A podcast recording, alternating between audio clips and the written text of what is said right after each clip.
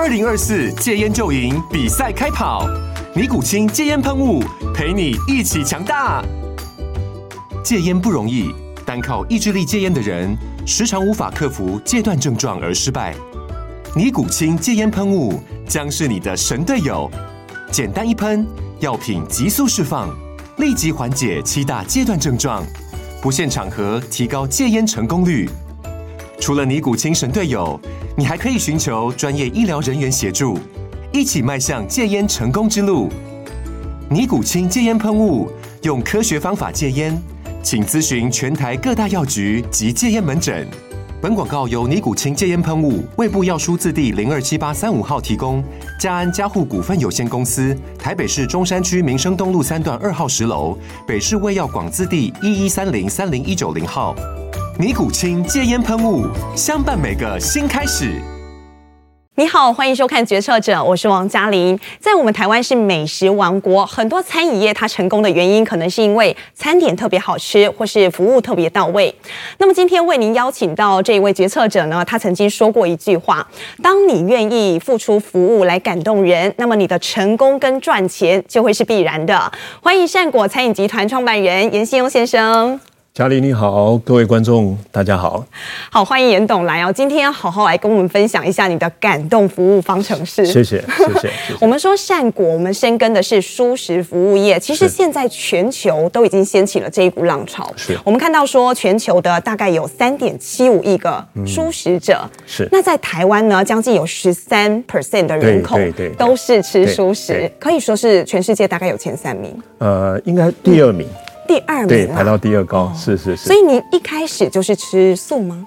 啊，没有，我吃素时间是循序渐进，哦、所以我一开始是一日一素，嗯，就是一天有一餐，然后变成一日两素。嗯到后来这几年才转成蔬食这样子。嗯，因为我看到很多餐饮企业家，他们可能一开始如果说从事蔬食的这个餐饮，嗯、可能就是因为他本身就吃素。是，但是您是反过来的。是。那一开始为什么会 focus 在这个领域？呃，我我觉得缘分很特别。嗯。就是十年前我们开始要发展一个餐饮事业，嗯，我们并没有想要做蔬食的品牌。哦。那我们是想以。匠人的精神，嗯，去做到能够感动客人的食物，嗯哼，所以我们都在找这种可以手做，然后让客户感受到食物美好的这种温度哈，嗯哼，结果就无意中找到在台中有一个手工现打的乌龙面，哦，特别好吃，嗯哼，那这个呃杨老板哦，他是年轻的时候去日本读书，嗯，无意中看到有一个杂志介绍。呃，有一位乌龙面大师，嗯，他就告诉他说：“我有没有可能来跟你学习？”结果他们就变成好朋友，他就把这个技术带回到台中，在巷子里开了一个小面馆。但是杨老板本身吃素，他就把它变成是一个蔬食的乌龙面馆。那我吃了他的面条，特别感动。我常说，一个感动人的食物是你吃了第一口，你已经在想下一次什么时候要再来。所以我就想，哇，这面条太棒了，我一定要带我家人来吃。嗯哼，没想到是素的，所以呢，第一个品牌就是因缘际会变成是一个蔬食的餐饮品牌。但您还说过一句话，我觉得很有意思。嗯，你说吃素，但是不严肃。是这句话怎么解读？呃，它有两个意涵哈。第一个，我觉得吃素不要太严肃。嗯，呃，传统以来大家认为好像因为宗教的元素才会选择吃素。对，但现在全球都在。吹起这种弹性蔬食的风潮，所以年轻人觉得吃素是一个不但健康、环保，也是一种时尚的饮食法。对，跟过往的定义不太一样。对，所以吃素应该可以很时尚，呃，很开心。那第二个，我们很喜欢呃吃荤的朋友来吃的时候，不告诉他这是素食，所以他吃完了之后才发现，所以叫不严肃。我不说的那个严。就我不说它是素的，他却没有想到原来这一餐蛮好吃的，是这样子。因为这样有没有吸引更多年轻人，或是你意外料想不到的客群？对，呃，我们现在年轻的客户族群比例越来越高，嗯，特别这两年我们有创了一个呃舒适的餐酒馆的品牌，哇，里面都是年轻人。那呃呃，我们大概有分成三种类型，比较年长的大概五十岁以上的品牌。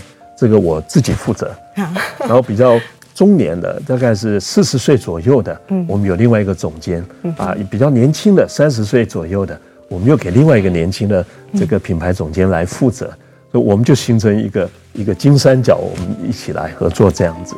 哦，不过说到我们的集团哦，其实很特别，才成立三年的时间呢，我们涵盖的范围品牌非常的广，是包含中餐、西餐，甚至烘焙，是是都有。是。不过其实很多的企业家，他一开始创立餐饮，他就会急着说我要来拓展分店，单一品牌把它做广做深来。可是您是不断的拓展品牌，这样的经营方针是怎么样定下的？呃，最主要两个原因啊，第一个是我们。定了一个比较大的目标，嗯，希望将来可以培育一万个年轻人来发展餐饮事业，所以我们就先把蔬食的各种可能先把它 set up 好，嗯，不管中餐、西餐、烘焙、面点，嗯，啊，甚至接下来我们还有一个拉面的品牌，我们都先把它设定好，嗯哼。那第二个是因为呃这几年因为疫情是。那不适合快速去发展，所以呢，我们就把这个。精力放在把品牌先把它架构好，等于是这样子。我一直认为，餐饮业是一种高劳力、很辛苦的行业。是。那年轻人从事这一行，不外乎是希望有一天可以创业。但是台湾因为竞争确实是比较呃激烈一点，是。所以失败率其实是不低的。嗯。那与其这样子，我们就来设定一个帮助他们能够内部创业的计划。嗯哼。所以我们有个计划叫。三三三，三三三，对，开一个小店哈，嗯，三个干部，让他们当主管，哦，然后我们给他呃一开始就设定可以给他百分之三十的分红，嗯，呃，那三个人可以来共享，那这样子就变成是他在低风险，然后由公司来承担风险，是，却可以来帮帮助他快速发展，嗯哼，所以这三个人还可以去开二代店、三代店、四代店，啊，这个是我们大概这样一个。概念。不过您刚刚谈到疫情呢，我就想跟你聊一聊。嗯，其实我们在创立第二年，很快这个全球疫情就烧起来，越来越严重。是台湾最严峻的时候，甚至是不准内用。嗯，哇，那个时候你是怎么样率领您的团队？呃，我当时有一个看见，如果呃越大型的餐厅，其实在遇到疫情的时候，嗯，呃风险越大。哦，特别我们有的品牌是属于宴会型的。嗯，那。客人都是有特殊活动宴会，他才会来。嗯，那疫情期间几乎他就没有人来。是，所以我们做了两件事。嗯，第一件事情，我成立了一个呃小儿专业的中央工厂。嗯，然后透过一个研发认证，然后开发出许多的产品，比如说我们研发了五种水饺，哦，还有冷冻食品，嗯，包括港式点心啦，然后各种餐点，嗯哼，然后。呃，透过这种专业的方式，能够配送到客人的家里面，嗯、哼哼，所以让客人不用来店里面，也可以吃得到我们设计好的这些餐点，让家里面。这个事情是在疫情爆发前你就开始筹备吗？还是您大概利用多少的时间把这一条外送的产业链把它弄起来？严格讲是疫情爆发的那一年，嗯，然后我就认为不行，我们应该要加快速度，是，所以。我们也建立了一个 App 的系统，嗯，让客人可以加入我们的会员，嗯哼，直接在线上就可以点购，啊，然后我们就宅配送到他的家里面。所以我们现在产品已经有三十几项了，嗯，对。那第二个是我们跟超商合作，嗯，哎，我们跟一个呃很大的超商品牌，嗯，就联名开发了很多的产品，嗯哼，甚至在呃去年底的时候，我们还共同呃有开了一个。呃，全蔬食的超商，嗯哼，里面有二十七种冷冻产品，嗯，都是我们来供应的，啊、呃，反应非常好，嗯哼，我相信各位呃观众大概都可以发现，这几年吃素的朋友啊，越来越便利，都很容易可以买得到，嗯哼，呃，他们在超商吃得到喜欢的这个餐点是这样。在疫情的那个期间，我相信也有很多你的同仁啊，嗯、你的伙伴，嗯、他们会觉得心里有点 upset，嗯，就是觉得有点 down，嗯，那您怎么去鼓舞他们？呃，我在这几年跟稻盛和夫，呃，这个日本的经营之神，呃，有一些学习。那他有一个提醒，他说，当你在不景气的时候，呃，最需要做的几件事情，第一个就是开发新产品，开发新产品很重要。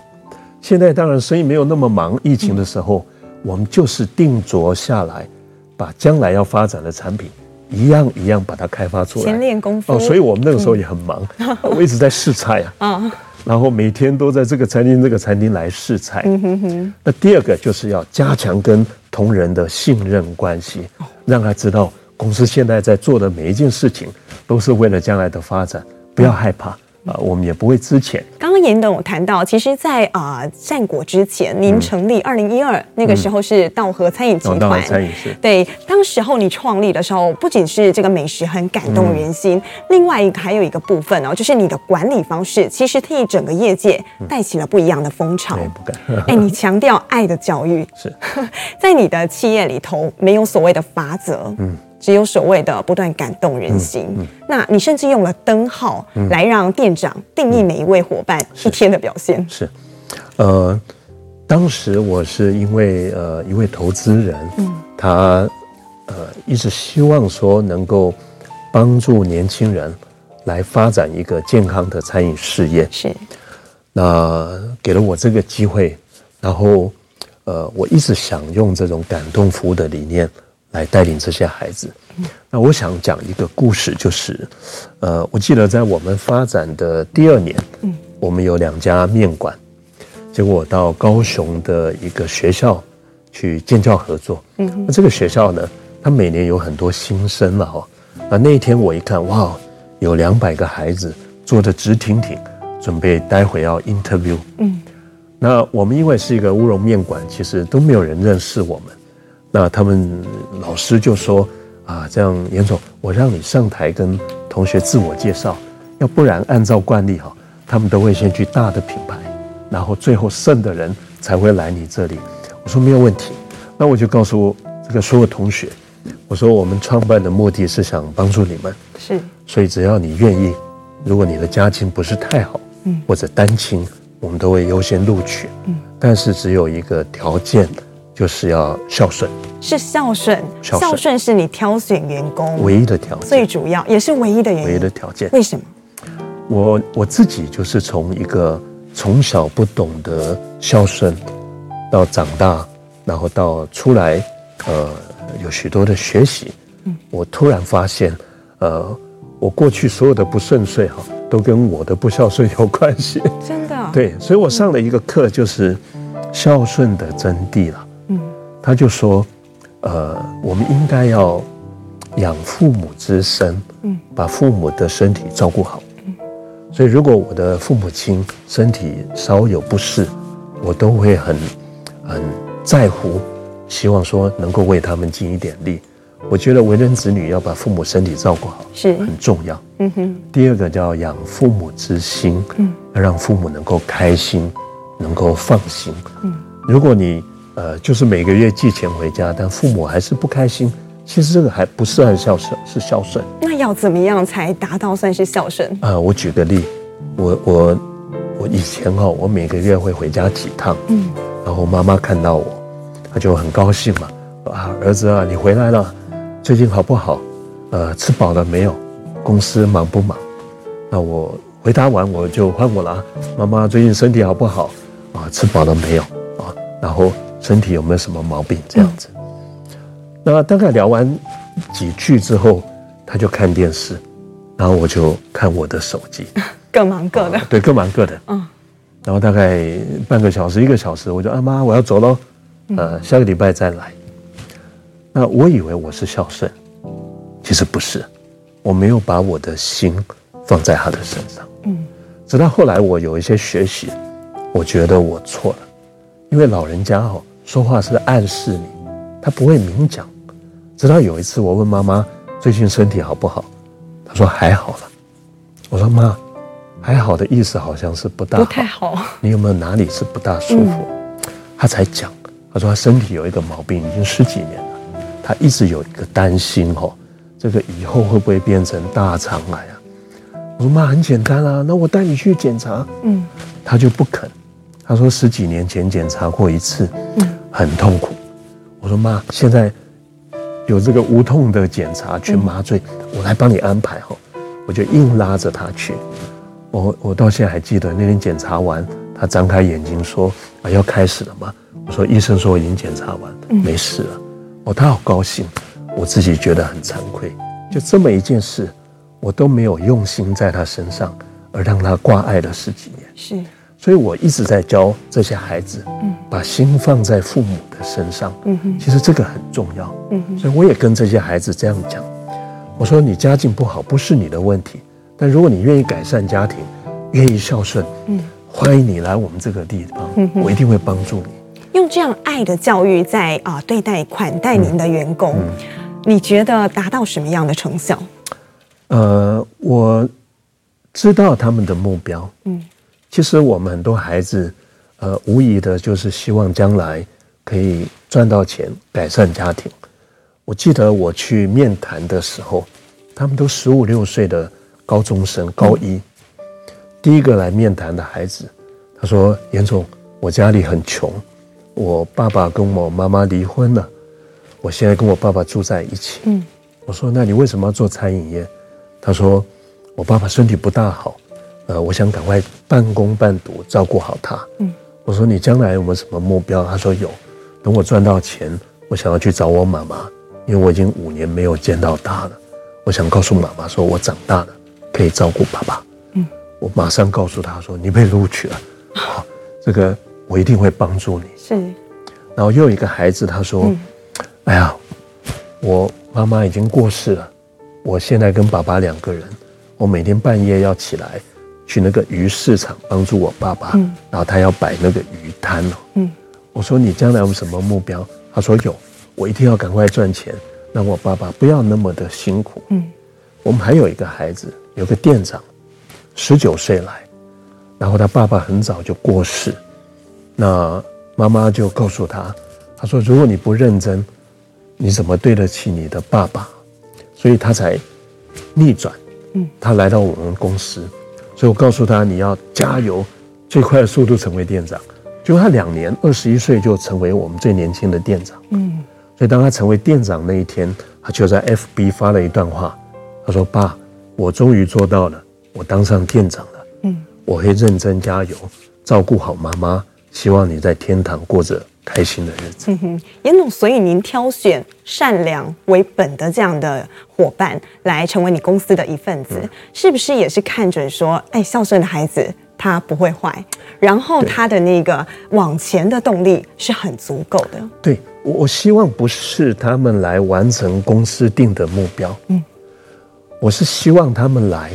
我们了解他的目标，来帮助他一起完成，这个是我比较想要的。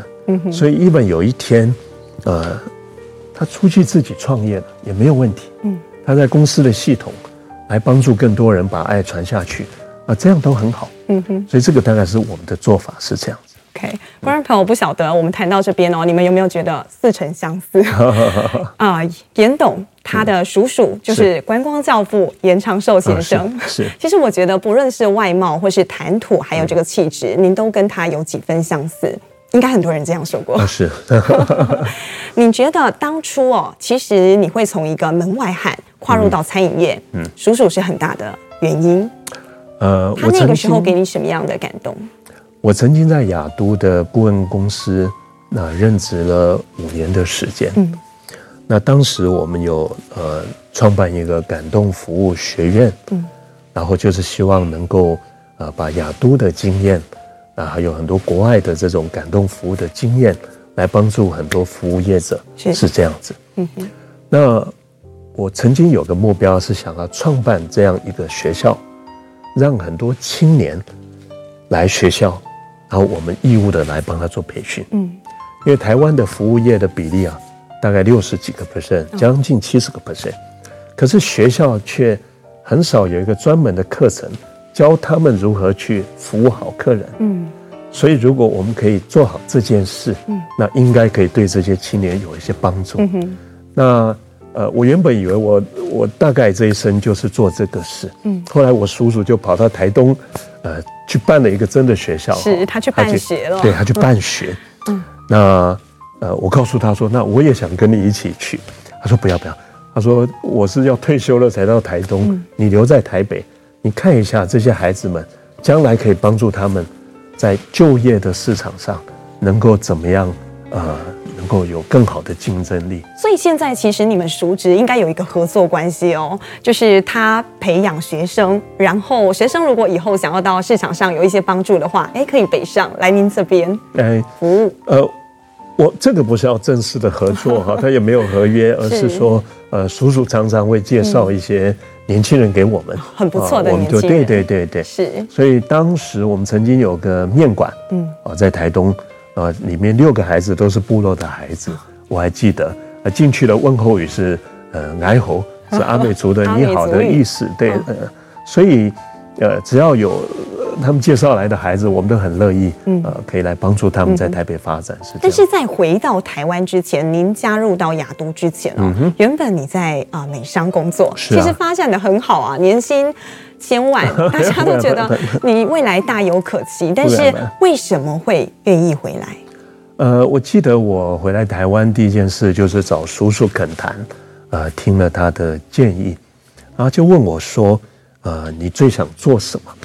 我说我在这个外商公司受到公司很好的照顾，然后呢，呃，我去上了很多课程，公司支持我，所以我大概全世界所有好的课程我都。都去学习，我很希望哈，把这些课程所学的拿来帮助青年。嗯，那叔叔就说，那要不这样好了，我们来成立一个顾问公司啊。这公司是这样来的。对。然后我发现，在台湾哈，讲管理、讲激励、讲沟通、讲行销的讲师很多，嗯，讲服务的讲师很少。那亚都呢，一直以来虽然不是一个大的饭店，是，但是在服务。总是做到很贴心，嗯哼，那我们就呃有一个这样的想法，把它变成是一个服务管理的顾问公司，嗯，是这样。觉得您跟叔叔哦两个人从小你们有就就有很多交流吗？呃，其实没有啊，大概每年我们只见一次面啦，两次面，但是我们都很敬仰他，嗯哼，都知道呃他是我们这个。家族最大的这个光荣，大家都很愿意跟他学习。严家人的血液当中哦，一定有一个共通点，嗯，服务、利他、热忱。是，你觉得你跟他最相似的点在哪？呃，我们不是会计较的人。嗯，呃，叔叔有跟我讲过，他在美国运通，呃，二十四四岁进去当一个传达哈。那当时他说啊，我很愿意为别人多做一点事，所以他比较早到。比较晚走，假日也愿意加班，然后，然后也因为这样子，所以在短短的四年，啊，被看见、被肯定，成为美国运动最年轻的这个总经理。是，所以我一一直认为，这个计较是贫穷的开始。嗯，就说我们，呃，不需要太计较，只要能够为别人多做一点事，呃，这个我觉得反而是对我来说是一种学习。叔叔，这一个故事其实跟你的啊一开始初入社会有一个故事也很相似。你第一次去面试的时候，嗯，那个工作其实跟你原本所拥有的经历并不相等。对，可是你有勇气去，然后你也愿意付出。对，当时是什么样一个情况？呃，当时我的公司要找三位呃业务经理，他要有很好的外语能力。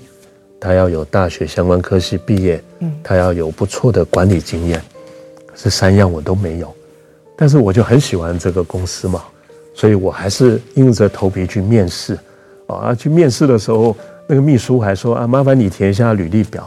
他看了履历表说，哎，原先你好像条件不大符合。我说我知道，但拜托你，呃，让我有机会，呃，可以试试看。就谈完之后，我那个面试的外国人。呃，他是我们副总裁，他就说：“哎，Mr. Yan，I got question。说你的条件都不符合，你为什么敢来面试这样子？”我说：“我真的很希望有机会能够来公司服务。如果你愿意让我试试看哦，我愿意第一个三个月不领任何一块薪水，不领薪水，不领薪水，嗯，哦，每天工作十几个小时，假日无休。嗯，三个月后，如果你觉得我还可以用，哦，那我一定会很努力。如果不行。”我马上就离开，嗯哼，所以老板就说：“啊，你真的愿意三个月不领任一块薪水，只为了争取这个工作？”他说：“是的。”然后他就说：“好，那我们也让你试试看。”这是严家从小的家庭教育吗？没有，因为我我我不会读书，我只有高职毕业，嗯，然后，呃，我看到叔叔他自己也是没有读大学，愿意为别人多做点付出，所以我们真的是效仿他，学习他。是我们觉得，呃，如果我们先天条件不足，我们就是对别人多一点付出，然后。呃，总会找到机会的，是。应该是说您被他的精神所感动。是是是是，感召了。在你刚回台湾没多久的时候，那时候你有写过一本著作，叫做《拥抱初衷》。是。当时候您写这一本书，你最想传达的是什么？嗯，我觉得很多年轻人在踏出去社会第一份工作，在一开始的时候都是充满了热情，嗯，不计较。但是，往往在受到那个环境的这种影响以后，开始他忘了他的初心。是。可是，如果每一天都把它当做是我们当时来工作的第一个月，或者是第一个星期，或者是第一天，嗯，那不管任何事情，我们都会用最大的热情来对待我们的同仁或者客人。但是，环境会冲淡你原本的初衷，它会干扰你。应该要怎么样坚定自己的信念？嗯、呃，我定了一个目标，就是我一直认为叫以终为始。嗯，就是说我们先定下这个目标。嗯，我举例，年轻人进来的时候，我会跟他谈：你希望你将来的目标是什么？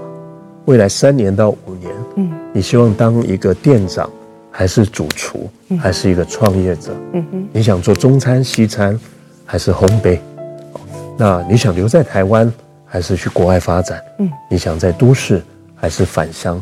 我们把他的这个目标找出来，然后接下来告诉他：哎，那也许你的第一年可以做到什么程度？第二年、第三年，等于是这样子，让他很清楚知道他的目标，还有他的初衷，他才能够往这个方向一直努力，而不是每一天为了几块钱来当员工。所以我看到很多餐饮业的现象，嗯，就说：哎呀。他工作不开心，所以不开心的人是做不出开心的菜肴。是，那我也常告诉年轻人，其实是先开心才赚钱，不是先赚钱才开心哦。而我们的开心不是建立在只有待遇，而是建立在你每天去帮助很多客人吃得好，吃得健康，吃得很满意，吃得很感动。所以从每天的小目标去达成他自己设定的目标。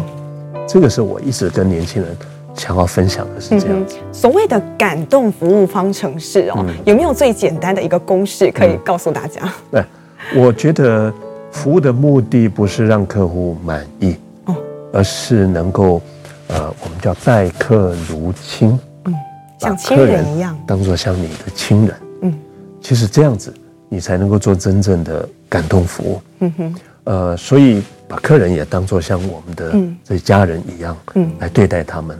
嗯、在餐饮的这一条道路上啊，除了先前我们提到的您的叔叔严长寿先生之外，嗯、您还有一位重要的贵人，啊、影响您非常深的是，你们两位的缘分是怎么样开始的？呃，我是在十年前创业的时候，嗯、当时我的投资者推荐我看他的书，是。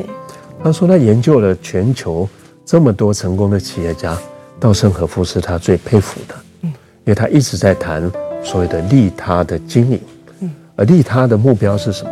追求员工和顾客的幸福，嗯，也就是说，我们创办事业不是只是获利，追求股东满意，而是要让员工幸福，让顾客也能够幸福。是，那这个并不容易，所以我读了他的书，我就非常有感觉，嗯，然后我就立刻哈，就是参加了他在台湾的一个盛和塾，嗯哼。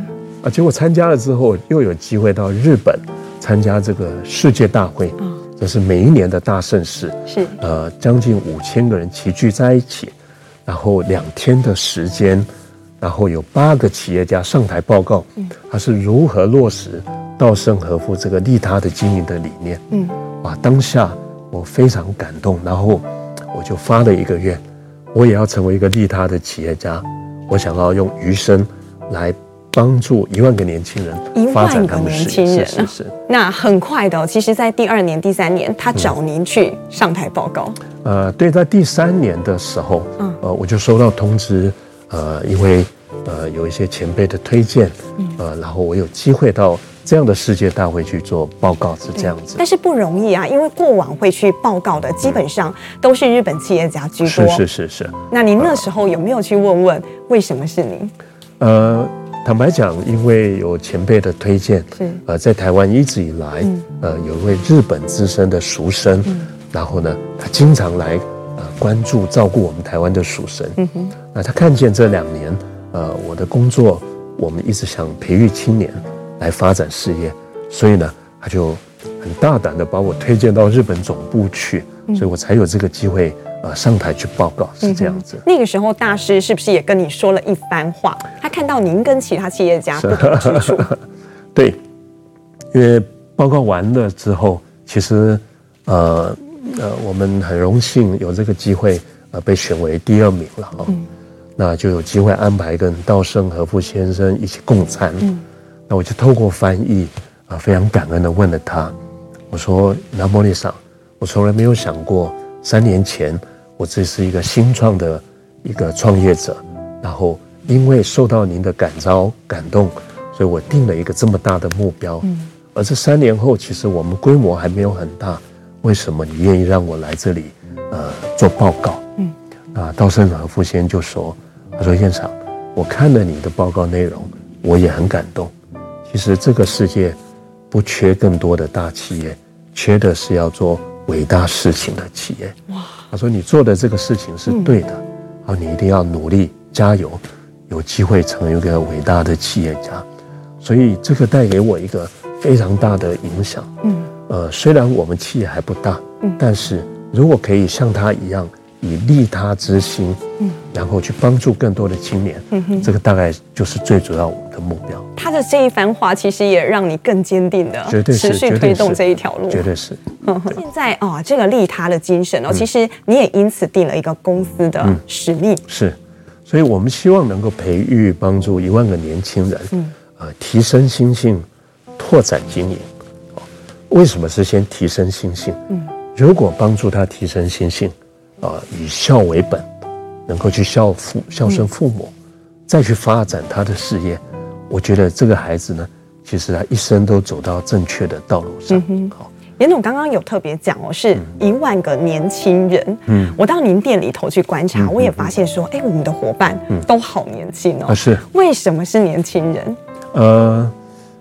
我现在认为不一定是年轻人，现在只要愿意从事素食，我们的各种年龄层我们都很愿意哈。只是说，呃，我觉得，因为我们希望让年轻人能够懂得孝顺，嗯，然后懂得做健康的餐饮事业，嗯，然后帮助他走成功创业的路。当时候你定义是年轻人哦，跟你过往的经验有关系吗？对，因为我是从十五岁就出社会。半工半读，高中就开始半工半读。我从高高一的时候我就开始半工半读。嗯、我们是夜校生嘛，哈、嗯。那我一直看见，就是说，呃，在我们那么年轻的时候，其实都遇到很多人帮忙，是主管啊，很多老板愿意给你机会，嗯，我才有这个机会，呃，能够在许多很棒的企业服务，嗯。所以，如果我现在有一点点的机会。呃，能够影响这些股东，我们一起来帮助更多青年，嗯、这个是当时我最想做的一件事情和目标。嗯、OK，你这个利他精神哦，嗯、其实经过了十年，应该有一些转变、嗯、微调，或是更深的精进、更深一份的领悟。嗯、有没有考虑再出一本著作？呃，有，我们现在正在在编著第二本书，嗯，就是把这几年我们在谈的利他的经营，嗯、希望把它汇整。然后能够分享给更多人，嗯、是这样子。那呃，稻盛先生，呃，这两去年已经离开了嘛，哈。那他留下了很多的著作，这些著作我们都反复的研读，都深受影响。嗯、那我也很希望能够借有一则一则真实的故事和案例，嗯、然后让这些创业者的青年的故事，能够让更多人看见，是这样子。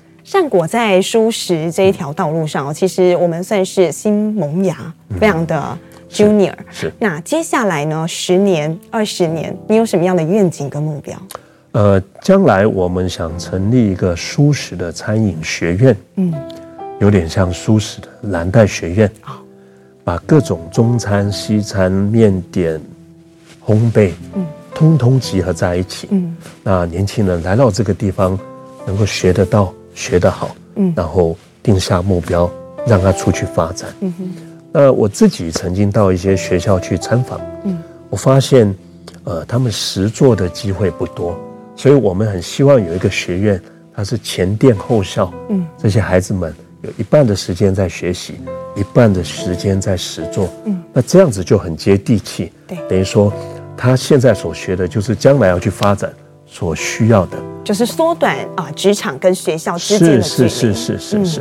啊，所以这是为什么一直在讲以终为始，嗯，以它终点的目标为我们现在每天的开始。那第二个，因为台湾有一百多所大学，嗯，呃，却只有呃佛光大学有素食餐饮科系。啊。可是台湾吃素的人口比例有十三个 percent，全球是世界第二高。可是我们的学校却只有一个学校有这样的科系。所以我认为需要有更多的这种基础教育，来帮助他们来学习。所以这个是我们未来很想做的一件事。好，那我们也谢谢严董，我今天谢谢你来跟我们做分享。谢谢。那也祝福善果 接下来可以发展的更好，感动更多人。感谢嘉玲，感恩大家，谢谢。好，决策者，我们下周见。我的座右铭是利他之心，待客如亲，以利益他人的心意。来制作每一份的料理，把客人都当作像亲人一般来款待他们。